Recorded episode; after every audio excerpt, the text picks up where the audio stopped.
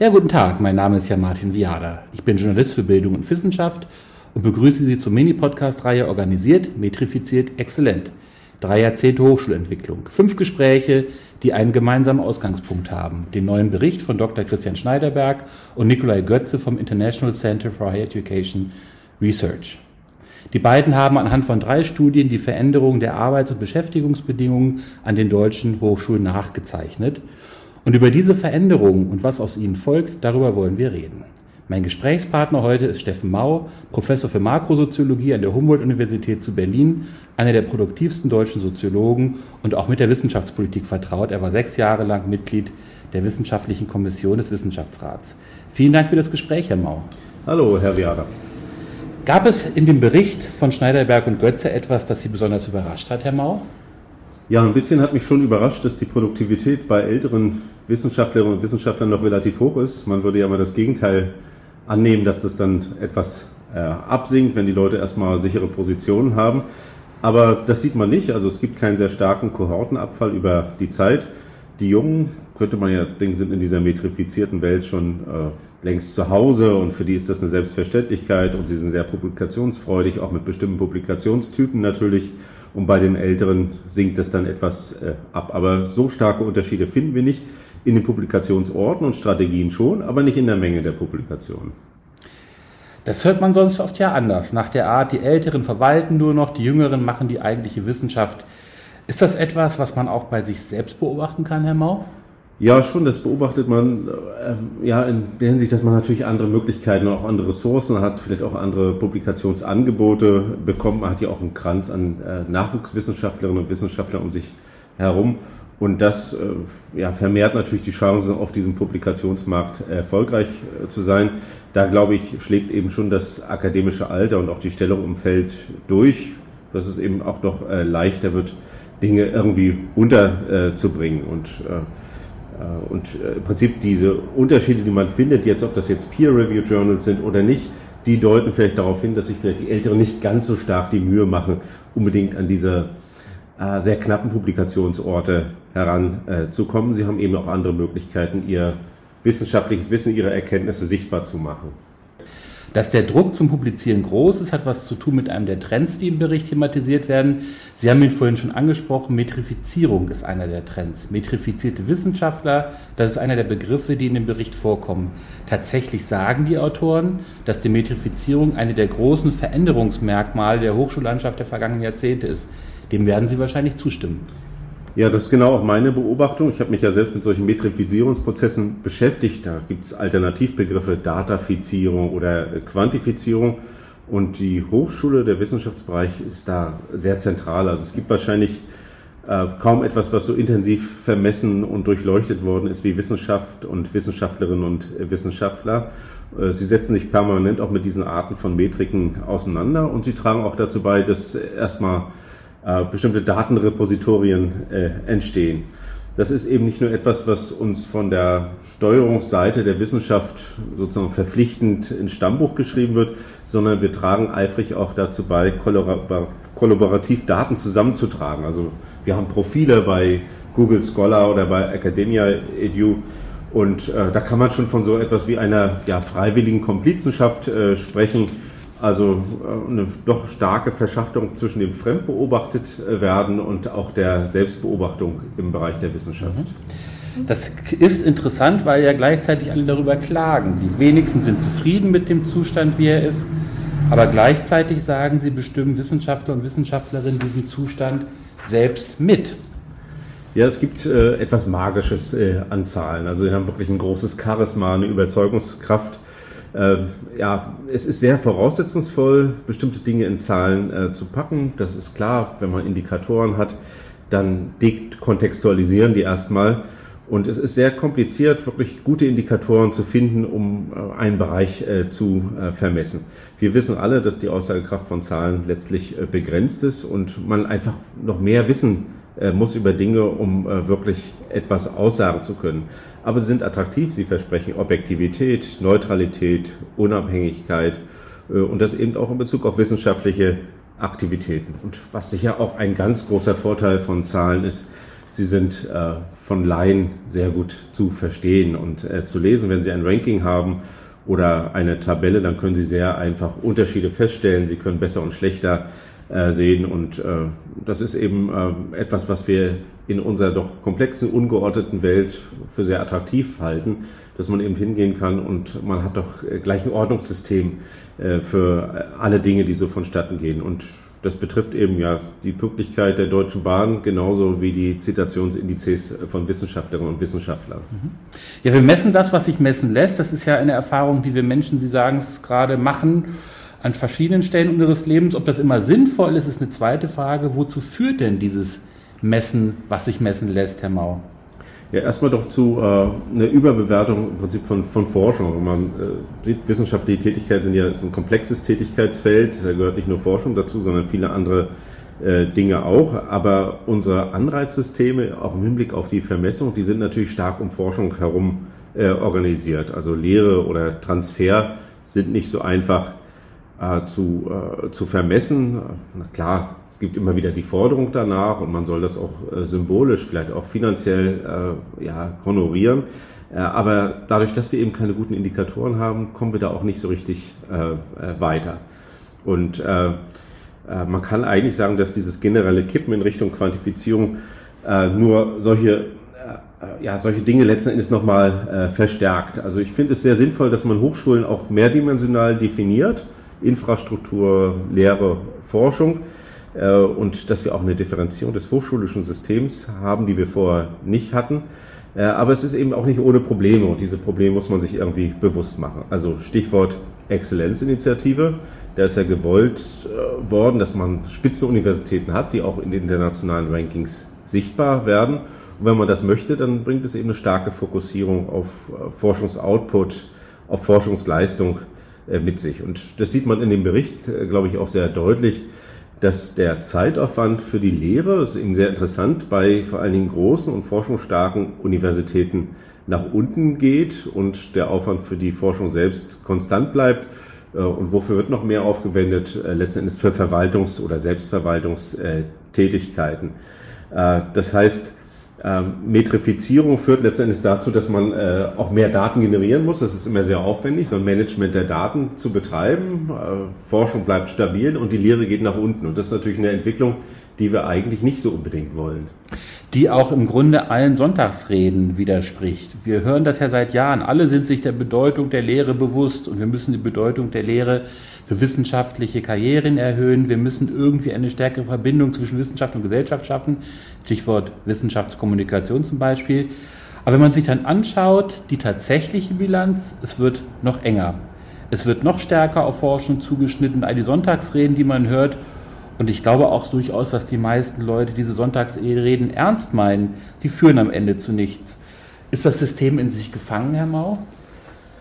Ja, das trifft jetzt natürlich vor allen Dingen die Jüngeren, die auf feste Stellen oder Professuren aufrücken wollen. Und äh, darüber, auf der oberen Ebene, ist es ja ein sehr starres äh, Positionssystem. Da hat man erstmal viele Freiheiten, auch Dinge zu machen, die man selber für gut und äh, richtig hält. Aber es ist auch so, wir werden auch in dieses System hineinsozialisiert. Das heißt, wir verändern uns vielleicht nicht mehr, wenn wir dann mit 45 oder 40 eine Professur äh, äh, bekommen. Und wir sehen ja auch, wenn man sich diese horizontale Differenzierung zwischen Fachhochschulen und Universitäten anschaut, dass es auch bei den Fachhochschulen eine starke Orientierung auf Forschung gibt, die sich nach und nach äh, durchsetzt und damit natürlich auch ein bisschen das Profil dieser Fachhochschulen verwässert. Äh, also es werden andere Leute rekrutiert, vielleicht sozusagen diejenigen, die an Universitäten qualifiziert äh, worden sind und die dann natürlich auch ein Betätigungsfeld äh, suchen und die vielleicht eine Orientierung an denselben Arten von, von Leistung und damit eben auch Metriken haben wie an der äh, Universität. Und äh, man kann jetzt natürlich die Frage stellen, was macht eigentlich eine gute Einrichtung an einer Hochschule aus? Ähm, ja, die Metriken haben natürlich eine Standardisierung zur Folge. Das heißt, äh, äh, dass sie letztendlich alle gleich bewerten, äh, ganz unabhängig von Talenten oder auch von der Position im System. Währenddessen, äh, wenn wir jetzt mal so ein Gleichnis zum Fußball äh, nehmen, da wissen wir, dass eine gute Mannschaft sich eigentlich dadurch auszeichnet, dass wir einen tollen Torwart haben, einen Mittelfeldspieler und einen Stürmer und einen super Verteidiger. Also es ist komplementäre Eigenschaften und genauso könnte man natürlich auch für, eine gute, für ein gutes Institut mit dem eigenen Lehrprofil sagen, ja, da braucht man eben den passionierten Lehrer oder Studienberater, man braucht den äh, Drittmittelmanager, der ganz viel Geld äh, ranholt, man braucht vielleicht auch den Typ Privatgelehrten, der die richtig dicken äh, Bretter bohrt äh, und vielleicht braucht man auch noch jemanden, der wirklich sich äh, leidenschaftlich irgendwie im Institutsmanagement auskennt. Also äh, es können durchaus unterschiedliche Leute in so einem institutionellen Kosmos zusammenkommen, aber in diesem Zusammenwirken kann dann was Tolles entstehen. Und so ähnlich ist es beim Fußball ja auch. Aber das ist natürlich jetzt hochnormativ, das würden auch alle so unterschreiben, aber am Ende will dann jeder der herausragende Forscher sein. Der, der herausragende Lehrer, das kann jemand anders sein, solange das System so ist, wie es ist. Alle werden sagen, wir brauchen diese Rollenteilung und wir müssen es auch anerkennen, wenn jemand in der Lehre gut ist. Aber wir alle verhalten uns, oder ich kann von außen beobachten, die Wissenschaft als System verhält sich anders. Ja, natürlich in den Rekrutierungsprozessen sind wir stark auf die Forschung fokussiert. Lehre kann man auch. Äh, aber da hat man natürlich kein so starkes, äh, sozusagen hierarchisierendes Klassifikationssystem. Die Leute reichen dann natürlich auch mal Lehrevaluationen ein, äh, selektiv, die sind ja fast mhm. alle gut. Und so hat man natürlich nicht mehr diese Möglichkeiten zu gewichten, aber Sie können natürlich schon unterscheiden, ob jemand einen H-Index von 35 hat oder von, von 8 oder 12. Und dann ist es eben leichter, so eine Art von, von, von Ranking zu bilden. Und äh, sozusagen Zahlen erlauben eben numerische Differenzen. Und das ist äh, in der Forschung eben einfacher zu erstellen. Die Metri Metrifizierung, die lässt sich ja unglaublich einfach bewerkstelligen. Ein Klick, das dauert zwei Sekunden, äh, können Sie sich das angucken bei Google Scholar oder äh, bei anderen. Und dann können Sie eben, das, also Kommensurabilität ist das Stichwort, dann können Sie eben jede Person mit jeder Person vergleichen. Dann können Sie eben den deutschen Soziologen mit dem chilenischen Astrophysiker mhm. und äh, dem indischen äh, Literaturwissenschaftler vergleichen, was, äh, also das gibt's ja noch nicht so lange, was vor 15 Jahren unmöglich wäre, mhm. weil nur Peers aus dem engen fachlichen Zusammenhang überhaupt ein Beurteilungsvermögen gehabt hätten. Und das ist wieder diese Simplifizierung, von der Sie am Anfang sprachen. Ich würde gleich gerne wissen, wer davon eigentlich profitiert am Ende. Es muss ja jemand davon profitieren, sonst wäre es nicht so. Aber vielleicht noch mal ein paar äh, Fakten aus dem Bericht. Der sagt eben auch nochmal, es gibt den Trend weg von Büchern, Monographien hin zu Zeitschriften. Das wird bestätigt nochmal durch die aktuellen Zahlen. Es gibt einen deutlichen Unterschied zwischen viel und wenig Publizierern. Einige, die wirklich ganz aktiv sind, andere, die sehr wenig machen. Es hat eben auch was mit dem Status in der Karriere zu tun, aber auch was mit den Personen. Es gibt deutliche Genderunterschiede, ähm, insbesondere bei Zeitschriftenpublikationen zu Ungunsten von Wissenschaftlerinnen. Und es gibt eben doch auch Unterschiede, wer wann in der Karriere publiziert. Also wissenschaftliche Mitarbeiter, die länger als 13 Jahre zu der Statusgruppe gehören und vielleicht noch auf eine Professur hoffen, publizieren besonders viel. Und Professoren, die weniger als 13 Jahre lang Professoren sind, auch. Das heißt, da gibt es doch diesen Effekt, den sie vielleicht gar nicht so, den sie eigentlich erwartet hat. Der kommt schon so ein bisschen mhm. vor. Ähm, vor der Professur nimmt es allmählich zu und dann, wenn die Leute Professor sind, nach längerer Zeit wird es dann weniger. Und interessant ist eben auch noch äh, Thema Exzellenzuniversität, sprachen es an, dort werden signifikant mehr Zeitschriftenartikel produziert ähm, und deutlich weniger Monographien. Ähm, das ist jetzt erstmal nur die Beschreibung, die deskriptive Beschreibung. Äh, die Folgen haben wir eben schon so ein bisschen angesprochen, aber wer profitiert denn jetzt eigentlich, wenn wir eigentlich den Eindruck haben, die Lehre müsste eine größere Rolle spielen, Transfer müsste eine größere Rolle spielen. Sie haben von einem Fußballteam gesprochen im Institut. Warum kommen wir denn da nicht hin? Wer hat denn was davon? Tja, wenn ich das so genau wüsste. Äh, natürlich ist das erstmal auch eine Veränderung der, der universitären Managementstrukturen äh, gewesen. Auch äh, sozusagen eine Steigerung der, der Steuerungsfähigkeit von Universitäten. Das sind unglaublich komplexe, schwierige Tanker. Es gibt Freiheit von Forschung und Lehre und für jede Universitätsleitung ist es wahnsinnig schwer, mhm. die Leute überhaupt äh, in Bewegung zu bringen und dann noch in die Richtung, in die man gerne äh, möchte. Das ist eben ein komplexes äh, Geschäft. Und äh, das äh, können wir im Prinzip überall sehen, dass äh, der Versuch gemacht wird, dass über Indikatoriken, über Berichtssysteme, über das Datensammeln doch eine Art von Steuerungsfähigkeit äh, zu erzeugen. Wir reden eben von Governance by Indicators. Äh, weil die haben eben den Vorteil, dass man, wenn man die Daten hat, man die Zuweisung von, von Mitteln, äh, die Freigabe von Stellen und äh, vieles andere mehr dann in die leistungsstarken Also die Politik Bereiche. hat ein Interesse daran, weil sie irgendwie gegenüber den Steuerzahler auch begründen muss, warum gibt sie Geld wohin. Ja, genau. Ich auch im Beirat eines Leibniz-Instituts, kriegt man dann auch bei jeder Beiratssitzung im Prinzip äh, ja, fast schon äh, wie, im, äh, wie im Staatssozialismus äh, die, die, die Plankennzahlen an die Wand äh, geworfen. Und dann wird da eben gesagt, ja, im Jahr 2021 publizieren wir zwölf Bücher, im Jahr 2022 13 Bücher und äh, dann sind da diese Steigerungslinien. Und äh, dann sage ich immer, ja, wozu braucht man das eigentlich? Dann sagen sie, das ist eine Erwartung äh, auch des Geldgebers oder der Geldgeber in diesem Falle. Und in der Wissenschaft wird darüber natürlich, da äh, werden die Köpfe geschüttet, aber es ist sozusagen auch eine stärkere, ein stärkerer Steuerungszugriff äh, verbunden auch mit der Steuerungsillusion. Äh, für die Wissenschaft selber, es gibt ja mehrere unterschiedliche negative Folgen, die man da vielleicht identifizieren kann. Ich bin auch kein Totalskeptiker dieser Metrifizierung, mhm. denn dieser Bericht selber ist ja auch eine Form der Metrifizierung. Also er tut eigentlich das, was er auch kritisiert. Also man stellt fest, wer macht mehr, wer macht weniger, wie viel publizieren Frauen, wie sind die Publikationsstrategien. Das ist schon sehr interessant, auch für die Selbststeuerung der Fächer. Genau, damit man auch reagieren kann, zum Beispiel, man sieht, es gibt irgendwie ungleich, äh, ungleiche Chancen zwischen Frauen und Männern in den in wissenschaftlichen Karrieren. Da muss man gucken, woran liegt das? Warum haben Frauen weniger Gelegenheit zum Publizieren? Kann da was steuern? Das ist also politisch durchaus erwünscht, dass man Dinge verbessern kann. Ja, also das, das ist eben, also es gibt auch ein emanzipatorisches Potenzial von Zahlen. Äh, das darf man nicht, äh, nicht unterschlagen. Auch die ganze äh, Gleichstellungspolitik arbeitet letzten Endes damit und fragt ja, wie können wir eigentlich über solche Indikatoriken besser verfolgen, wo es eigentlich hakt und wo wir Nachholbedarf haben oder wo auch Interventionsbedarf ist.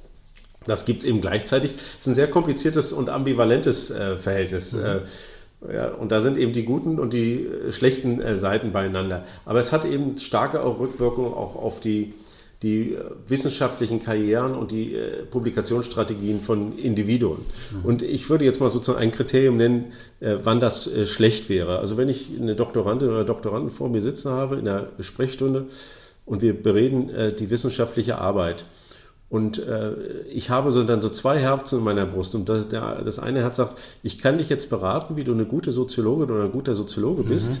Oder ich kann dich beraten, wie du ein erfolgreicher Soziologe oder Soziologin werden möchtest. Wie entscheiden Sie und, sich dann? Und, und wenn, das, wenn das auseinanderfällt, ja. dann haben wir ein Problem. Wenn ja. das in eins läuft, äh, dann äh, glaube ich, ist alles noch in Ordnung. Ja. Und äh, vielleicht mein Bauchgefühl und auch meine Erfahrung in den letzten Jahren sagt mir, dass das oft auch offen auseinanderfällt, dass ich sage, ja, jetzt nimmst du äh, diese Sache, machst sie schnell zum Artikel, so Smallest Publishable Unit äh, Strategie, mhm. versuchst sie da unterzubringen und so.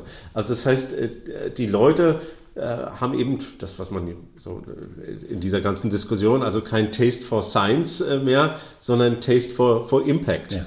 weil sie eben wissen, dass nur bestimmte Sachen dann auch zählen, auch karrieremäßig mhm. verwertbar sind. Und wenn das eintritt, dann glaube ich, dann muss man das nochmal reflektieren mhm. und, äh, und da auch so ein bisschen äh, gegensteuern. Und man muss auch sehen, dass es sehr unterschiedliche wissenschaftliche Karrieren äh, gibt. Es gibt auch nach wie vor Leute, die privatgelehrtenhaft äh, sozusagen äh, sich in ihrer Stube mhm. verkriechen, sehr lange mhm.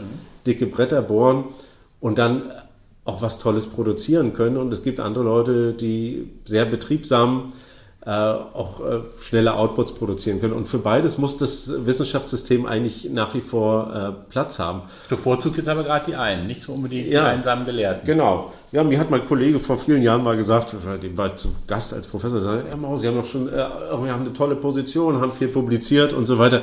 Machen Sie doch jetzt mal einfach fünf Jahre nur das, was Sie interessant finden. Lassen sich von diesen ganzen äußeren Bewertungskriterien, Drittmitteldruck und so weiter äh, nicht mehr irritieren. Und ich sage Ihnen, da kommt das meiste bei raus. Der war nebenbei gesagt ein unglaublicher Gegner von Drittmitteln, weil er gesagt hat, das ist ja ein Input-Indikator. Mhm. Wie kann man den überhaupt nutzen? Also besonders erfolgreich ist doch die Person, die mit möglichst wenig Geld möglichst viel publiziert.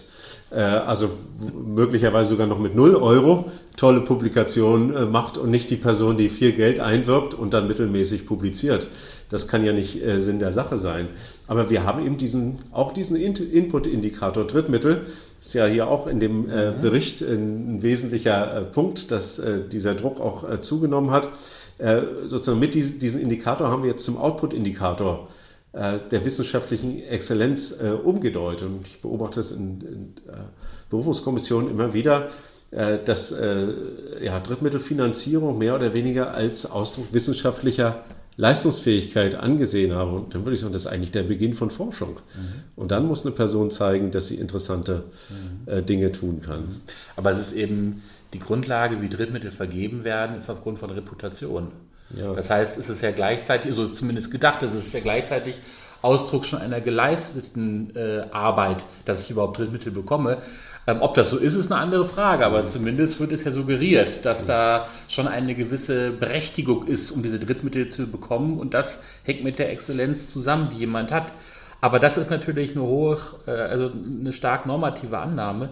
Mich interessiert ja wirklich sehr stark nochmal dieses, wer profitiert davon. Sie haben gesagt, einerseits ich sag mal, der Staat mit seiner Steuerung, weil er weiß, wo er das Geld äh, hinbringen kann. Dann natürlich diejenigen, die den, deren Arbeitsweise entsprechend ist. Also das ist nicht der, der Forscher, der allein im Kämmerlein sitzt. Das sind vielleicht auch Verbünde, das sind drittmittelstarke Leute, die profitieren davon. Manche sagen, es gibt auch eine ganze Industrie, die davon profitiert. Ja, es gibt natürlich äh, sozusagen auch, äh, wenn, wenn, Sie sich die ganzen äh, äh Datenbanken, Zitationsindizes äh, und so weiter angucken, da gibt es natürlich eine enge Verbindung äh, zwischen der äh, sozusagen Vergabe von Reputation durch bestimmte Agenturen oder Plattformen und, äh, und dann der, der Eigentümerstruktur. Also wenn ich jetzt mal Scopus äh, nehme, das gehört Elsevier, ist äh, sozusagen eine wichtige bibliometrische äh, Datenbank, die äh, bestimmte Journals dann äh, zulässt, die dann als legitime Publikationsorte äh, gelten, die dann auch zählen. Äh, und äh, viele dieser Journals gehören Elsevier selbst. Also es ist quasi wie eine äh, Zentralbank, die gleichzeitig auch noch in einem, in dem Geschäftsbereich unterwegs ist und auch noch die Wechselkurse bestimmt und so weiter. Also es ist eigentlich ein geniales Modell, ein Reputationsgut, nämlich Impact-Publikationen an bestimmten Orten zu, zu produzieren dieses Reputationsgut quasi mit den eigenen Produkten zu befeuern und dann dafür zu sorgen, dass es im Feld immer wirksamer wird, immer attraktiver wird, dass möglichst alle darauf orientiert sind, in diesen Zeitschriften äh, zu publizieren. Mhm. Äh, natürlich äh, finanziert mit öffentlichen Mitteln, um diese Zeitschriften den Zugang dazu nachher wieder zurückzukaufen. Also von daher ist das schon äh, unglaublich zirkulär. Das sind ja so proprietäre Märkte, wenn man, wenn man so möchte, also die jetzt nicht, wo nicht unterschiedliche Anbieter und Nachfrage miteinander ins Geschäft, sondern wo die Märkte wirklich großen Verlagskonglomeraten gehören und die dann noch diese Reputationsgüter erzeugen, die unser gesamtes Wissenschaftssystem konditionieren und zum Teil eben auch äh, steuern und das wir zur Selbst- und Fremdbewertung äh, eben auch, auch einsetzen. Also das ist eben, äh, die produzieren eben die Währung, die Leitwährung des wissenschaftlichen äh, Feldes. Und das sind eben Konstruktionen, die, äh, also die sind eben auch äh, Treiber dieses gesamten Prozesses äh, weil auch, auch diese Art von Metrisierung, die gibt es ja noch gar nicht so lange. Also wenn ich jetzt mal den H-Index anschaue, den gibt es erst 15 Jahre und der hat so eine kanonisierte ja. Position ja. im wissenschaftlichen Feld, äh, dass sie jede Berufungskommission hat dann Excel-Listen, wo man relativ schnell erschließen kann, äh, wer wo steht. Und diese Arten von, von Impact-Messungen sind eben auch ein Substitut fürs Lesen der wissenschaftlichen Arbeit geworden. Wo wir wieder bei der Vereinfachung sind. Und so ähnlich ist das ja auch mit den Hochschulrankings oder den Fächerrankings oder den Rankings ganzer Universitäten. Auch da sagen viele, gibt es eine ganze Industrie, die natürlich ein Interesse daran hat, das am Laufen zu halten. Und dann wird oft auch, wenn das Thema Exzellenzinitiative kommt, wird dann darauf verwiesen, dass ja die deutschen Universitäten im internationalen Vergleich besser werden müssen, dass sie in den Rankings aufsteigen müssen. Dann wird zwar immer im Nebensatz gesagt, wir finden das persönlich alles gar nicht so gut, aber wir müssen halt mitmachen. Aber es ist ein sich selbst fütterndes System und äh, gerade heute Morgen las ich bei Twitter einen Kommentar, naja, was haben denn jetzt eigentlich 15 Jahre ähm, Exzellenzwettbewerb gebracht? Die beste deutsche Universität liegt in Times Ranking immer noch auf Platz 45. Also im Grunde, wozu das Ganze eigentlich, außer dass da irgendwie die Rankingmacher äh, profitieren? Ja, das ist ja auch was, äh, das hat so vor 100, 150 Jahren angefangen. Da haben die in den USA die ersten Rankings, äh, die haben dann eigentlich nur äh, herausragende Wissenschaftlerinnen und Wissenschaftler gemessen und dann hat sich das verbreitet und ist eben großes kommerzielles Business geworden. Also mit dem Shanghai Ranking oder Times Higher mhm. Education mhm. oder QS Ranking. Und Sie haben das ja vorhin schon mal äh, äh, erwähnt, also bei den Drittmittelanträgen, dass natürlich äh, Past Track Record, also genau. Reputation der Vergangenheit, da eine große Rolle spielt. Und bei fast allen diesen Rankings äh, werden ja nicht nur bibliometrische Maße gemessen, sondern eben auch äh, Reputationszuweisungen. das heißt, ich nehme da auch häufig teil oder werde dazu aufgefordert und dann muss ich angeben, welches eigentlich jetzt die zehn besten Soziologie-Departments in der Welt sind.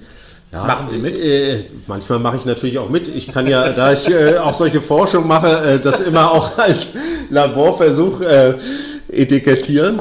Aber äh, es ist natürlich so, dass ich begrenzte Kenntnis der vielen tausend Soziologie-Departments weltweit habe. Äh, das heißt, ich hab, kenne vielleicht äh, sieben oder acht äh, sehr gut, äh, nochmal andere vom Hören sagen. Und eigentlich orientiert man sich dann natürlich äh, in seiner kognitiven äh, Hierarchisierung auch an dem, was man schon kennt. Da stehen natürlich Harvard und Oxford äh, immer ganz oben und so weiter. Und so setzt sich das fort. Also wenn jetzt 40 Prozent der äh, sozusagen des, des Gesamtgewichts äh, dieser Reputationszuweisung äh, dann in so ein Ranking einfließen, dann äh, hat es natürlich ein stark reproduzierendes Moment. Das heißt, man wird eigentlich immer für Reputation, die man ja. schon hat, nochmal wieder belohnt. Und das ist natürlich das Matthäus-Prinzip, wer hat, der wird gegeben. Gibt zu den USA interessante Studien zum äh, Ranking von Law Schools, äh, wo man eben sehen kann, das, äh, die, die These dieser Autoren, die haben da sehr inter interessante Studien zugemacht, dass äh, sozusagen ein sehr infinitesimal kleiner, äh, kleiner Ausgangsdifferenz, äh, die eigentlich möglicherweise arbiträr zufällig ist, vielleicht äh, noch in der statistischen Toleranz zwischen zwei Law Schools, die auf Platz 1 und 2 stehen, dass die über der Zeit zu so einer Art self-fulfilling prophecy ja. äh, werden. Äh, weil natürlich alle guten Studierenden nur zu Nummer 1 wollen, egal wie das zustande gekommen ist. Die Top-Faculty mhm. äh, will dahin, die Sponsoren wollen zu Nummer 1 und so weiter. Und als Folge davon, wenn man das vier, fünf Runden macht, dann ist die Nummer 1 tatsächlich viel besser als die Nummer 2, obwohl die Ausgangsdifferenz in den Metriken äh, gering war oder vielleicht sogar ein Messfehler äh, gewesen ist, äh, das völlig unabhängig davon. Und es wären bestimmte Sachen, zum Beispiel Diver Diversität äh, der Themen. Äh, man kann nur mit Verfassungsrecht ganz oben sein, Arbeitsrecht, Sozialrecht, damit kommt man nicht in die Top-Rankings bei den Law School. Also es hat eben auch wieder eine inhaltliche Verengung, eine sozusagen Zurückweisung von Diversität und dieses Moment der, der Selbstverstärkung. Das ist ja auch mit einer Hauptkritik, die an der Exzellenzinitiative geübt wird. Genau das, dass es eine Selbstverstärkung gibt, dass es eine Engführung gibt auf einen Mainstream, dass diejenigen, die schon haben, immer mehr bekommen und äh, dass die anderen sich immer mehr danach ausrichten, diejenigen, die es nicht haben, weil sie gerne auch irgendwie mitkommen wollen.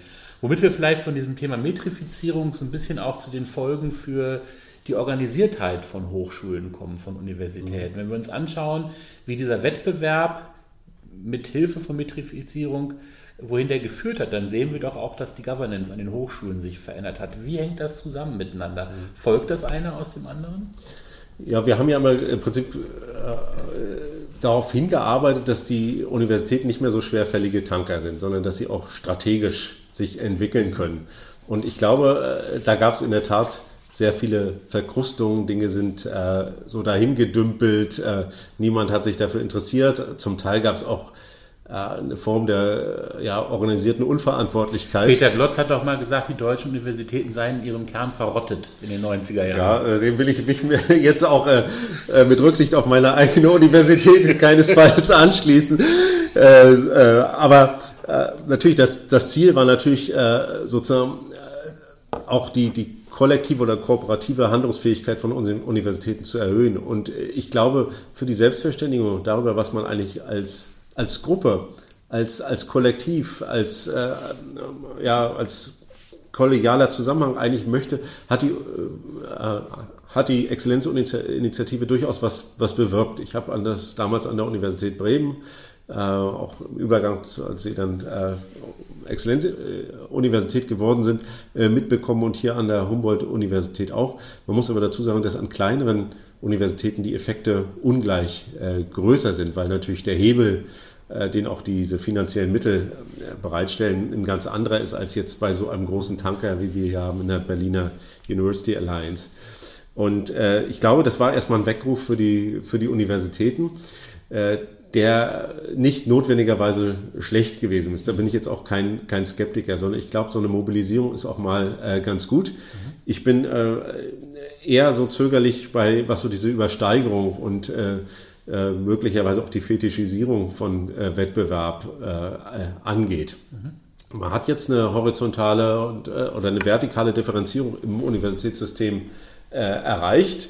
Das ist eine politische Entscheidung, ob man. War die vorher schon da und ist verstärkt worden oder hat man sie tatsächlich erreicht dadurch? Ich glaube, sie ist verstärkt worden. Sie hat aber zum Teil auch so ein bisschen einen blinden Fleck, weil wir ja mit in der föderalen Landschaft einfach eine Situation haben, wo fast jede Universität einen Bereich hat, wo sie wirklich äh, top ist, vielleicht sogar Weltspitze und fast keine Universität in der gesamten Breite ihrer Fakultäten oder Fachbereiche äh, Spitze ist. Und äh, das ist eben äh, Novum in, in Deutschland. Da sehen andere Länder eben anders aus. Und wir haben eben sehr, sehr viele Universitäten, die äh, unter den ersten 200 oder 300 äh, sind. Also wirklich eine, eine große Zahl. Vielleicht muss man auch nicht auf diese eine Spitzenuniversität äh, so setzen, sondern sagt wirklich, wir haben ein Modell, das ja auch erstmal sehr, sehr gut äh, äh, funktioniert. Dadurch, dass wir eben ganz viele, eine Breite haben, dass man eben äh, auch top studieren kann an Universitäten, die vielleicht jetzt nicht in der Exzellenzinitiative dabei sind. Und das finde ich durchaus erhaltenswert.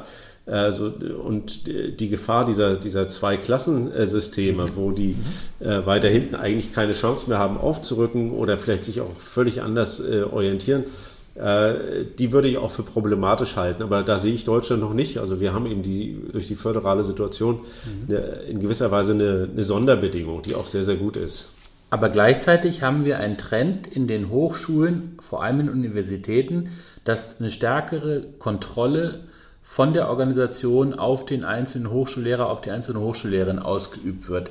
Im Bericht wird da von der Organisation, organisationalen Kontrolle gesprochen, durch die Hochschule in den letzten drei Dekaden angestiegen, besonders ausgeprägt in großen und insbesondere in Exzellenz, als exzellent ausgezeichneten Universitäten. Und die wiederum stützt sich auf Leistungsindikatoren und dieser Statuskonkurrenzkampf zwischen Wissenschaftler, Wissenschaftlerinnen geht dann zulasten kollegialen Wissenschaftungs Wissenschaftsprozesses, äh, weil es sich darum geht, äh, diese Statusgewinne auszuhandeln und das Ganze geleitet letzten Endes von der Hochschule an sich, von der Hochschulleitung. Ja, organisierte Hochschule wird das Ganze dann genannt. Ähm, ja, wie, ist, das, ist das in Deutschland tatsächlich äh, schon ein Problem? Im Verhältnis zu anderen Ländern sind wir ja noch relativ basisdemokratisch. Ja, total. Also wenn ich jetzt mal holländische Hochschulen sehe oder selbst äh, in, in Dänemark, da wird mit viel härteren Bandagen äh, operiert und da sind diese Leistungsindikatoren mhm. äh, ja wirklich der, der, Leitstern von allem. Ich würde hier noch nicht so sehen, dass jetzt die kollegiale Kultur total zerstört ist.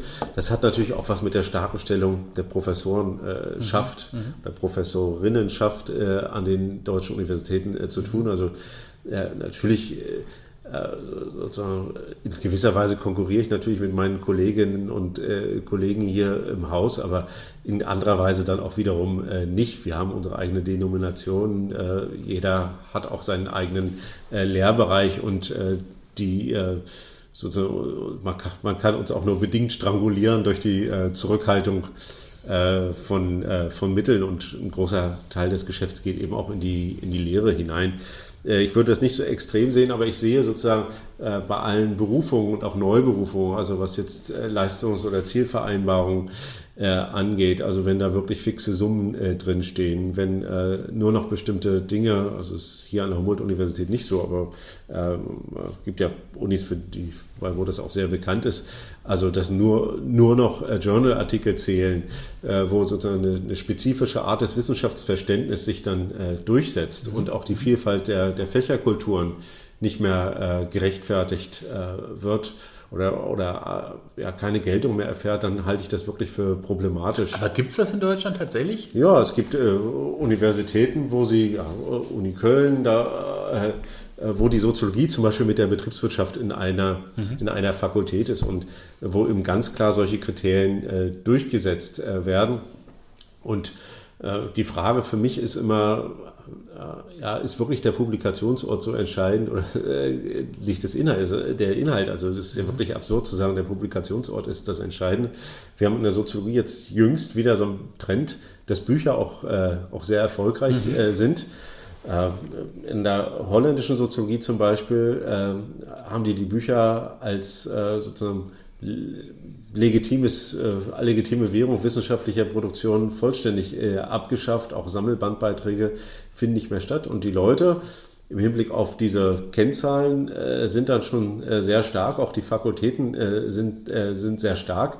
Aber es fehlt wirklich, neben aller Spezialisierung, fehlen so Versuche, wie soll man sagen, konzeptioneller. Mhm äh, Aufbauten theoretischer, komplexerer äh, Modellbildung, äh, Gesellschaft von Gesellschaftsanalyse. Und das fällt alles runter, wenn man einfach immer nur so auf Regressionsanalysen hinausläuft, wo abhängige und unabhängige Variablen in ein Verhältnis gekommen sind. Und ich sehe das auch an meiner eigenen wissenschaftlichen Produktionsweise. Ich publiziere auch viel für Journals. aber mit einem Buch kann man eben nochmal völlig andere Dinge äh, so, erarbeiten. Und äh, ich glaube, viele Disziplinen, auch äh, ja, die Geisteswissenschaften, Geschichte, Kulturwissenschaften und so weiter, die, die brauchen das Buch. Und es wäre verrückt, wenn jetzt so in einem wissenschaftsinternen Kulturkampf sie so ins Hintertreffen geraten würden, dass eigentlich ihre Produkte nichts mehr zählen und sie sich doch diesem naturwissenschaftlichen Normmodell unterwerfen müssten. Ich halte mal fest, die Metrifizierung in Deutschland oder an deutschen Hochschulen ist fortgeschritten, aber nicht ganz so fortgeschritten wie in manchen anderen Ländern, so verstehe mhm. ich sie. Also es gibt auch noch Gegenbewegungen, Sie haben es gerade beschrieben. Und wenn wir dann darüber reden, wie sich diese Metrifizierung, diese Indikatorik umsetzt in die Hochschulsteuerung, dann ist es in Deutschland noch wieder ein Schritt weniger als in anderen mhm. Ländern. Sie haben Dänemark genannt oder Niederlande. Das heißt, im Grunde die Tendenzen, wie sie auch im Bericht beschrieben werden, sind da. Beim internationalen Vergleich schwächer ausgeprägt. Ist, ist das so richtig beschrieben? Ja, es kommt immer darauf an, mit wem man sich äh, vergleicht. Ich kann es jetzt nicht mit Slowenien äh, mhm. vergleichen mhm. Oder, oder Italien, aber wir haben natürlich immer die Referenzgrößen. Das sind natürlich äh, äh ja, die angelsächsischen äh, Länder, mhm. die da Pioniere in dieser Entwicklung mhm. sind, auch die skandinavischen äh, Länder äh, sind da weiter äh, fortgeschritten. Auch äh, Holland, äh, Belgien äh, würde ich auch denken. Äh, und übrigens auch die Nationen, die besonders gut also Holland, USA, Großbritannien, die besonders gut in den Rankings sind, nicht wahr? Genau, ja. Natürlich, die sozusagen, die bestätigen ja letzten Endes, die richten ihre wissenschaftliche Produktion auf die Rankings aus und haben sich letzten Endes da, da auch untergeordnet. Äh, und das kommt ja auch zentral aus der angelsächsischen Welt. Vielleicht gibt es da möglicherweise auch eine starke kulturelle Passung und auch eine Bereitschaft, äh, das, äh, das zu machen. Und Großbritannien hat ja mit der Research Assessment Exercise, also wirklich mit diesen großen Evaluationen, da auch immer schon eine ganze Menge gemacht, wo es eben unglaublich starken Druck auf die Universitäten äh, gibt, nur diese dann vermeintlich produktiven Bereiche überhaupt noch zu fördern. Also diese Entwicklung sehe ich in Deutschland nicht. Da gibt es auch noch viel Widerständigkeit.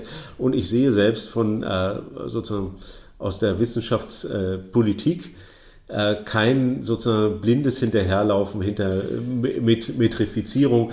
Also wenn man sich jetzt mit Landespolitikern oder auch mit Bundespolitikern äh, unterhält, gibt es da schon ein Abwägen und auch durchaus ein Gespür dafür, dass man solche Prozesse nicht überreizen darf. Das heißt eigentlich im Grunde diejenigen, äh, die Sorge haben, dass demnächst unsere Universitäten von Managern übernommen werden, dass demnächst unsere Universitäten nur noch diesem Drittmittel-Leistungs-Metrifizierungsprinzip folgen, die kann man ein bisschen beruhigen eigentlich.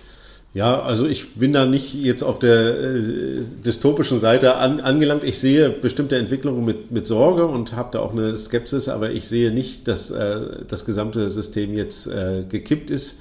Äh, es wird auch ein bisschen eine Frage des generationalen Übergangs äh, sein. Der wissenschaftliche Nachwuchs, das spielt eine große Rolle. Wie organisieren die sich? Welche Orientierung ihrer Produktivität legen die an den Tag?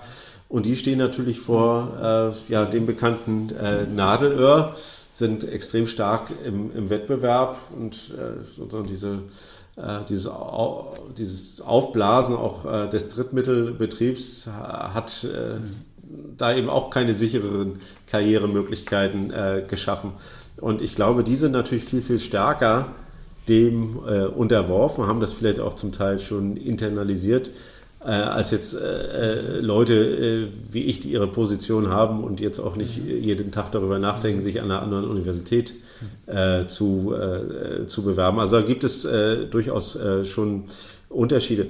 Was ich, es gab ja vor, vor zwei Jahren, glaube ich mal, oder vor anderthalb Jahren mal so einen Brief, der in der FAZ veröffentlicht wurde von, glaube, äh, dem Vorsitzenden Wissenschaftsrats und, äh, und DFG, äh, wo, und ich glaube auch äh, Leibniz-Gemeinschaft, äh, wo sich äh, die Herren, äh, waren es damals, glaube ich, kollektiv doch gegen eine zu starke Orientierung an Metriken, vor allen Dingen im Berufungsverfahren, gewendet haben. Und die DFG hat ja auch schon ein bisschen dagegen gebaut, indem sie eben nicht mehr endlose Publikationslisten zulässt, vielleicht auch so mehr Möglichkeiten, ohne so einen starken Track Record eigene Ideen platzieren zu können. Und ich glaube, wenn, wenn es ein kollektives Bewusstsein gibt, sowohl auf der politischen Seite wie auf der Seite der Administratoren in Universitäten, wie auch bei den Wissenschaftlerinnen und Wissenschaftlern selbst, dann ist es ein Prozess, wo man sagen man kann Metriken nutzen, äh, aber man muss sie mit Augenmaß und mit Sinnigkeit mhm. und äh, nutzen und man muss sie auch regelmäßig hinterfragen und sie können eigentlich nur eine Zusatzinformation sein für andere Arten von, mhm. von Bewertungen, die man auch noch äh, nutzt. Eben mhm. zum Beispiel das Lesen. Ich würde gleich gerne mit Ihnen noch über die Drittmittel ein bisschen sprechen und deren Folgen für wissenschaftliche Karrieren. Aber vielleicht noch mal ein letzter Punkt zum Thema Differenzierung der Hochschulen. Sie haben vorhin schon einmal das Stichwort Fachhochschulen erwähnt. Das ist ja auch ganz interessant. An den Fachhochschulen gibt es mehr und mehr Professorinnen und Professoren, die auch eine starke Forschungspräferenz haben. Trotzdem kommt der Bericht zum Ergebnis, dass im Grunde ja die Fachhochschulen doch noch unterschiedlich bleiben. Also dass wir nicht einen Angleichungsprozess erleben. Universitäten und Fachhochschulen heißt es im Bericht bleiben differenziert. Aber es gibt eben eine kleine wachsende Gruppe von forschungsorientierten Professoren an Fachhochschulen und dieser Trend wird gefördert durch das Promotionsrecht, was in einigen Bundesländern auch Fachhochschulfachbereichen verliehen wird. Ja, es ist eine, Mittel, so, eine, so eine etwas differenzierte Betrachtungsweise, aber diejenigen, die Angst haben, es würde alles gleich werden, die kann man doch eigentlich auch beruhigen, oder? Ja, ich weiß jetzt nicht, ob die Daten das, das hingeben, aber ich glaube, die Rekrutierungspraxis bei Fachhochschulen hat sich äh, verändert. Gab ja auch ein Positionspapier des Wissenschaftsrats äh, mhm. zur, zu Karrieren an, an Fachhochschulen, wo sie einfach nochmal auch äh, ja, Form von so, so Professuren vorgeschlagen haben, äh, die äh, stärker dann in Verkopplung mit äh, dem außeruniversitären Bereich, mit der Privatwirtschaft stattfinden, wo Leute dann auch hin und her wandern können. Ist ja auch aufgegriffen worden dann von den Fachhochschulprofessorenprogrammen. Genau, genau. genau. Mhm. Und das ist, glaube ich, eine, eine ganz wichtige Entwicklung, weil es wird an den Universitäten eben ein Übermaß an äh, wissenschaftlichen Nachwuchs produziert, äh, der natürlich dann auch äh, in die Fachhochschulen drängt als nächstliegende Gelegenheit. Mhm, mhm. In den USA stellt sich das Problem nicht, da hat man eben viele Colleges. Das heißt, wenn ich da mein Tenure nicht schaffe, an der Harvard University, dann habe ich noch tausend andere mhm. Beschäftigungsmöglichkeiten. Und das ist hier in Deutschland nicht so der Fall, weil die Fachhochschulen eben immer noch diese Praxis äh, Verortung hatten und das auch in der Rekrutierung eben eine Rolle äh, spielt. Und das ist tendenziell so ein bisschen aufgeweicht äh, worden, äh, weil es eben auch die Situation gab, dass sich auf Fachhochschulenprofessuren immer ganz wenig Leute beworben haben. Äh, zum Teil hatten die dann wirklich nur eine Handvoll Bewerberinnen und dann auch nur Einerlisten nachher, wenn es an die Berufung ging. Und da ist auch viel gescheitert, weil das für jemanden, der jetzt irgendwie als Ingenieur aus der Industrie war, finanziell nicht attraktiv war. Und äh, dann hat man eben dann auch als äh, zweite Wahl sozusagen äh, Leute, zum Teil habilitierte Leute aus den Hochschulen, äh, aus den Universitäten äh, genommen, die natürlich eine völlig andere Orientierung haben. Die bringen nicht diese Praxiskontakte äh, mit, äh, die wollen äh, wissenschaftlich äh, publizieren, die sind auch in diese Journal-Orientierung eingestielt und äh, möglicherweise wollen die auch mal an der Universität äh, wieder zurückkehren. Und das schafft eben für die Fachhochschulen durchaus einen, einen Druck. Und dann ist natürlich bei vielen Förderprogrammen auch immer so, ist immer so gewesen, dass die Fachhochschulen sagen, ja, wir wollen natürlich auch unsere Forschung äh, stärken. Dann gibt es Landesprogramme und vieles andere, wo das eben gemacht wird. Ich bin für forschungsstarke Fachhochschulen, also das ist nicht die mhm. Frage, aber es gibt immer sozusagen äh, durchaus ein Problem, das eben bei der Rekrutierung schon anfängt, dass es da zu starke Nachahmungseffekte gibt und dass eigentlich Fachhochschulen sowas ähnliches sein wollen äh, wie Hochschulen. Wir haben auch mal beim Wissenschaftsrat eine Fachhochschule äh, begangen, die sich dann auch verwandeln wollte. Und dann haben die Leute gefragt, ja, was, warum wollen Sie denn? Ja, da kriegen wir ein Sekretariat und, äh, und eine Forschungsprofessur, äh, ein Forschungssemester. Und äh, das ist natürlich klar, das ist attraktiv für die Leute, auch dass sie Mitarbeiter äh, bekommen, aber man muss wirklich versuchen, die Profile äh, auseinanderzuhalten und auch das, was die Fachhochschulen stark macht, auch die lokale Vernetzung, äh, also auch die Anwendungsorientierung, das muss man versuchen äh, zu, zu erhalten. Auch da mhm. gehört wieder ein bisschen Händchen dazu. Ich meine, diese These, dass äh, viele forschende Fachhochschulprofessoren gescheiterte Uniprofessoren seien, die höre ich ab und zu. Aber lässt sie sich irgendwie quantifizieren, belegen? Manchmal denke ich mir, das ist so ein bisschen das, wo dann Universitätsprofessoren ein bisschen fies über ihre Fachschulprofessoren, Kollegen reden. Ja, ich weiß, das gibt es immer sozusagen, dass wir äh, jetzt dünkelhaft äh, umher äh. Ich kann es jetzt auch nur anekdotisch äh, beobachten, also dass ich das in der Soziologie natürlich äh, so ist, dass viele Professoren, die an Fachhochschulen äh, sind, dass die von Leuten besetzt werden, die geradewegs eben aus der Universität äh, kommen. Und das wäre ja auch äh, absurd, wenn das nicht so wäre. Ich glaube, dass jetzt in den technischen Fächern, Ingenieurwissenschaft und so weiter, das ganz sicherlich anders ist, wo es auch andere Promotionskulturen gibt oder wo Leute auch aus der Praxis promovieren. aber ich glaube jetzt so in, in meinem Bereich, den ich, glaube ich, ganz gut überblicke, da ist das schon eine Drift äh, dahin und da sind eben viele Leute rekrutiert worden, die von, eigentlich von Universitäten kommen. Mhm. Interessanterweise führt dieser Drift aber eben, ich habe schon gesagt, nicht dazu, dass insgesamt eine Angleichung stattfindet. Die Profile bleiben noch unterschiedlich. Äh, die Frage ist eben, wo es, oder sagen wir, wo es eine Angleichung gibt, ist, was so die Governance angeht, äh, auch eine stärkere Indikatorik, aber eben die Profile bleiben noch relativ eigenständig. Ein wesentlicher Unterschied, muss man sagen, zwischen Universitäten und Fachhochschulen ist die Situation der wissenschaftlichen Mitarbeiter, die Drittmittelbeschäftigten. Das ist ein Thema, was natürlich an Universitäten mhm. ungleich wichtiger ist, wo wir auch in eine Verquickung reinkommen mit Promovierenden, wo wir reinkommen in wissenschaftliche Karrieren. Und dort lässt sich natürlich über die vergangenen Jahre feststellen, dass der Anteil der Drittmittel immer weiter gestiegen ist. Er ist zuletzt ja äh, stagniert er ja ein bisschen. Interessanterweise auch im Bericht kommt zum Ausdruck, dass der Anteil industrieller Drittmittel zurückgeht, aber insgesamt bleibt der Drittmittelanteil sehr hoch und davon abhängig viele Beschäftigte auf Kurzzeitverträgen. Was macht sowas mit wissenschaftlichen Karrieren, Herr Mau? Ja, ich beobachte das schon mit Sorge, dass äh, so breite Kohorten äh, an wissenschaftlichen Nachwuchs äh, produziert werden. Äh, es ist immer ein bisschen, man muss das auch fächermäßig nochmal aufgliedern und man muss, äh, viele Leute sagen, ja, im Prinzip ist der Anteil der Promovierenden nicht gestiegen, wenn man den auf die Studierenden bezieht. Ja. Und äh, das stimmt auch, ne? das ist jetzt eine zweite Vergleichsgröße, aber man muss es natürlich auch auf die äh, Zahl der erreichbaren äh, Professuren äh, beziehen und da sieht es eben deutlich schlechter aus. Ähm, es ist allerdings nicht so, also zum Teil sind die Leute in Drittmittelprojekten, aber sie sind auch eben in graduierten Kollegs oder im Rahmen der Exzellenzinitiative in der Graduiertenschule. Ich habe lange eine exzellenzgeförderte Graduiertenschule geleitet und hatten wir auch im Beirat so Max-Planck-Direktoren. Wir haben natürlich auf jeden Promovierenden, jede Promovierende so aufgeguckt, dass die zukünftige Professoren werden sollen.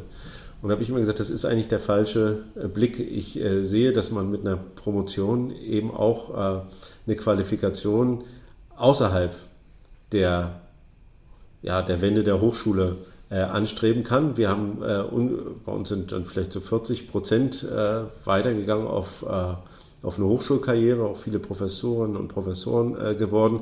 Aber die anderen, die haben qualifikationsadäquate Beschäftigung wissenschaftsnah oder außerhalb äh, der Wissenschaft äh, bekommen, also wirklich bis in allerhöchste äh, Positionen.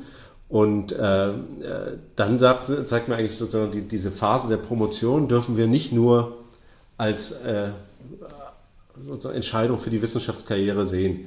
Äh, sondern man muss wirklich die, auch die Vielfalt der Karrierewege äh, äh, berücksichtigen und man muss auch die Verantwortung der Universität und auch der Betreuer oder der Betreuerkollektive äh, mhm. sehen, für solche anderen Karrieren äh, vorzubereiten. Jetzt ist aber gerade so, dass auch im Bericht nochmal gesagt wird, dass die Strukturierung, die zunehmende Strukturierung oder Verschulungstendenz, wie es darin heißt im Bericht der Promotion, konterkariert wird eben dadurch, dass es gleichzeitig eine steigende Anzahl von Promovierenden in Drittmittelprojekten gibt. Also zwei parallele Entwicklungen. Auf der einen Seite haben wir einen stärkeren Trend zur strukturierten Promotion, auf der anderen Seite mehr Drittmittelprojekte, mehr befristete Stellen insgesamt, eine Vervierfachung der Teilzeitstellen bei wissenschaftlichen Mitarbeitern, gerade natürlich in Geist- und Sozialwissenschaften.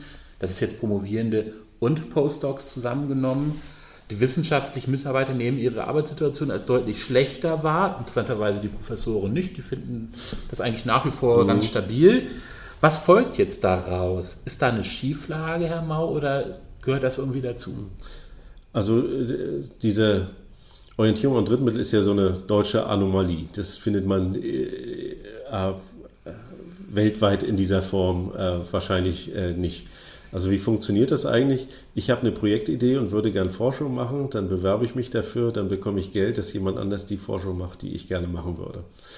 In Großbritannien kriegen sie dann Zeit, sicher auch Mitarbeiter und so weiter, aber sie können es selbst machen. Also diese Delegation von Forschung ist äh, sozusagen in dieser Drittmittellogik schon, äh, schon eingebaut, sodass man eigentlich immer größere äh, ja, Königreiche der Drittmittel äh, bauen kann. Passt gut zu unserem Lehrstuhlprinzip, ja, oder? passt gut zum, zum Lehrstuhlprinzip. also man müsste jetzt über eine ganze Menge von, von ja, äh, ja. Reformen an der Hochschule, also bis hin äh, sozusagen äh, zu äh, auch anderen Karrierestufen, äh, Assistant Professor etc., äh, auch was die junge Akademie äh, vorgeschlagen hatte, also Department-Struktur, also da hängt ja eine ganze, ein ganzer Rattenschwanz äh, dran.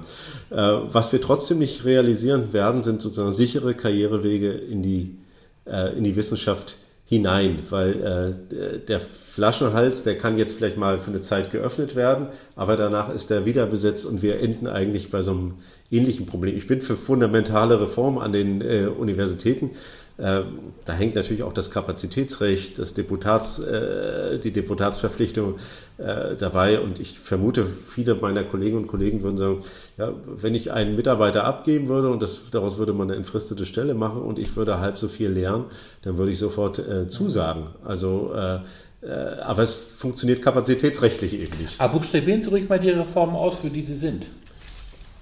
Ja, also zum Beispiel, äh, dass man dieses Lehrstuhlprinzip äh, äh, fundamental schwächt, dass man wirklich stärker auf eine Perspektive Department-Struktur gibt, die es ja an einigen Universitäten so in der Frühentwicklung auch, auch schon gibt dass man auch mehr entfristete Mittelbaustellen hat mit bestimmten ja, Infrastruktur- und Dienstleistungsaufgaben. Dazu braucht man natürlich auch eine bessere Governance.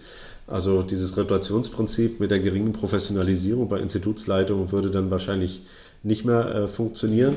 Und ich bin sozusagen für eine Umwidmung der jetzt äh, vorhandenen Mitarbeiterstellen, die Lehrstuhl äh, sind, in äh, doch zentral verwaltete Stellen.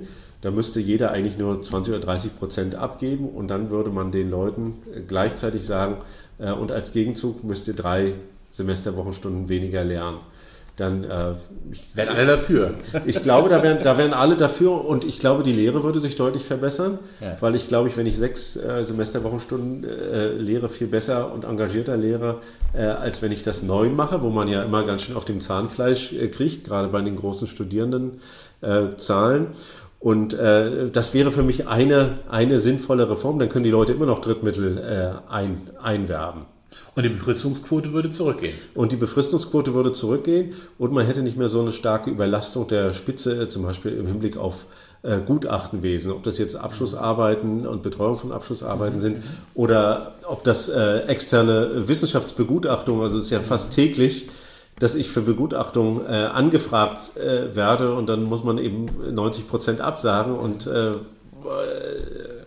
muss ich dann natürlich da immer tausend Gründe, dass man äh, schon völlig überlastet sei und so weiter. Und das äh, ist ja auch bekannt aus der äh, ja, Beobachtung dieser, dieser, dieses Begutachtungsbusiness, dass das sich eigentlich in der Breite gar nicht gut verteilt, mhm. sondern es sind eigentlich sehr, sehr wenige ja. Leute, die eine extreme Überlast tragen und die große Masse eigentlich relativ wenig. Und wenn man jetzt auf der mittleren Ebene, also unterhalb und neben der mhm. Professur, neue Stellen schaffen würde, wie wir das vom Wissenschaftsrat auch mal vorgeschlagen haben, ich glaube, dann könnte man relativ viel von dem entzerren. Man würde auch wahrscheinlich mehr Lehre hinbekommen. Also man muss sich das mal vorstellen. Wir sind eine sehr komplexe und anspruchsvolle Organisation, äh, die Universitäten. Und äh, 90 Prozent unserer Mitarbeiter sind befristet beschäftigt. Welches Industrieunternehmen würde es ja. schaffen, sozusagen qualitätsmäßig tolle Produkte herzustellen? Ich will uns jetzt nicht mit dem Industrieunternehmen vergleichen, aber nur mal so als, äh, als, äh, als Vorstellung mit so einem hohen ja. Befristungsanteil. Ja äh, und wo letzten Endes die Lehre ja auch nicht super, immer supervidiert werden kann. Die Leute gehen alleine in die Lehre. Äh, da kann ich nicht permanent äh, hospitieren und dabei sitzen, sondern es sind ja auch unglaublich viele Skills, die es braucht, um eine gute Lehre zu machen. Und dann hätten Sie eben nach der Promotion verschiedene Zielberufe, die zur Verfügung stünden. Ja. Die einen würden auf Dauerstellen gehen im unterstützenden Bereich und nur noch ein Teil würde Richtung, ja was dann, Tenure-Track streben oder was wäre dann das nächste? Ja, zum, zum Teil Tenure-Track, aber es würden auch Leute aus der Wissenschaft natürlich äh, nach wie vor ein hoher Prozentsatz rausgehen. Mhm. Wir hatten da auch mal Anhörungen zum Verhältnis von beruflicher und akademischer Bildung und da haben wir immer Industrievertreter gefragt, was die eigentlich für Skills brauchen, wenn die Leute von der Universität kommen. Und dann haben die uns das so aufgezählt und wir wollten irgendwie gucken, was das mit den wissenschaftlichen mhm. Karrieren eventuell macht. Und die sind eigentlich auf dieselben Skills gekommen, die wir an der Universität brauchen. Projektmanagement, Selbstorganisation, äh, öffentliche Kommunikation, äh, äh, Methodenkompetenzen, äh, Fähigkeit zur Aneignung theoretischen Wissens. Also das Paket, was man mhm. braucht, mhm. außeruniversitär, ist heutzutage in der Art von Forschung, die wir machen, gar nicht mehr so anders mhm. als äh, das, was wir hier drinnen brauchen. Also Leute, die jetzt bei mir arbeiten, die könnten auch sehr gut bei einem Meinungsforschungsinstitut oder im wissenschaftlichen Dienst des Bundestages äh, oder in der Kommunalverwaltung äh, in der leitenden Position äh, äh überleben. Also das ist nicht so spezifisch das Problem, weil in, im Wissenschaftsbereich ist wirklich diese sehr, sehr langen Karrieren, das Herausschieben bis 45 oder bis die Leute dann realisieren, dass sie keinen angemessenen Platz für sich finden. Naja, weil das System Wissenschaft nicht unbedingt einen Anreiz hat, die Leute früher rauszuschieben. Das denke ich mir, wäre dann auch anders, wenn es andere Positionen gäbe im System. Dann wäre nämlich auch die Abhängigkeitsbeziehung nicht mehr ganz so mhm. ausgeprägt, wie sie sind. Leute könnten früher auf Dauerstellen gehen. Es würde, würde aber auch früher eine Rückmeldung geben, dass es vielleicht keine Anschlussmöglichkeit gibt. Und diese langen Abhängigkeitsverhältnisse, Sie haben es gesagt, bis 40, 45 wären dann vielleicht ein bisschen weniger. Noch sind wir nicht da, ähm, aber es ist auf jeden Fall ganz offensichtlich, dass im Bereich äh, Karrieren einiges passieren müsste. Wenn Sie jetzt die Möglichkeit hätten, nur eine Reform durchzuführen, im Bereich Karriere und die würde auch passieren. Welche wäre das? Oh Gott, das ist äh, äh, schwierig. Ich glaube, ich würde die Vielfalt der Positionen ja. äh, deutlich erhöhen. Ich finde, das ist ganz äh, wichtig, äh, dass man wirklich eine, eine, Staffelung und auch eine Gruppierung von Positionen hat. Weg vom Professor als ein, einziges Ziel. Genau, also wir haben ja hier auch bei uns im Institut eine ganze Menge auch an Juniorprofessuren äh, jetzt und das sind unglaublich kreative junge Menschen, die auch einen ganz anderen Spirit haben auch ganz andere Themen, auch ganz andere Methoden noch mal reinbringen. Das ist fantastisch für die Lehre. Und äh, solche Leute wirklich im, in, in, so einem institutionellen Kontext äh, dauerhaft halten zu können, das fände ich schon eine große Bereicherung. Wir sind jetzt am Ende unseres Gesprächs angekommen. Am Ende kommt immer noch mal die Frage von mir, gibt es etwas, was Sie an dem, was Sie heute gesagt haben, selbst überraschend fand, fanden? Etwas, was äh, Sie vielleicht von sich selbst noch nicht so oft gehört haben immer? Oh Gott, das ist ganz äh, da muss ich das jetzt nochmal alles re rekapitulieren. Naja, aber über die, der Wissen, also ich sag mal, dieses, dieses Verhältnis Fachhochschule, Hochschule, das hat mich auch äh, immer schon mal länger äh, beschäftigt und äh, als Sie mir die Rückmeldung äh, nicht explizit, aber zumindest zwischen den Zeilen gegeben haben, äh, dass das doch eine typische Sichtweise von äh, Hochschullehrerinnen und Hochschullehrern im Blick auf die Fachhochschule Universitätslehrerinnen ja, ja, ja. Universitätslehrerinnen und Lehrern dann muss ich sagen, dass, da haben Sie wahrscheinlich einen Punkt, äh, einen Punkt getroffen. Äh, ich glaube, das ist noch ein ungeklärtes Verhältnis. Das ist aber ein ganz, ganz wichtiges. Also das ist ja konstitutiv für das deutsche äh, Wissenschaftssystem, weil die Funktionen sehr unterschiedlich sind und äh, ich glaube auch die Fachhochschulen, das muss ich jetzt einfach nochmal unterstreichen, einfach auch hervorragendes leisten. Also auch wenn man sich die Absolventenquoten und auch die Vermittlung in den Arbeitsmarkt hinein äh, äh, anschaut, dann sind das ja sehr, sehr erfolgreiche Institutionen. Das ist auf jeden Fall ein Aspekt, wo die Differenzierung unseres Hochschulsystems, glaube ich, gut funktioniert. Wir haben ja heute über Differenzierung in unterschiedlichen Schattierungen gesprochen, aber da glaube ich, wenn sie richtig verstanden ist, glaube ich, ist die Differenzierung sehr erfolgreich. Herzlichen Dank, Herr Mau, für das Gespräch. Ja, sehr gern.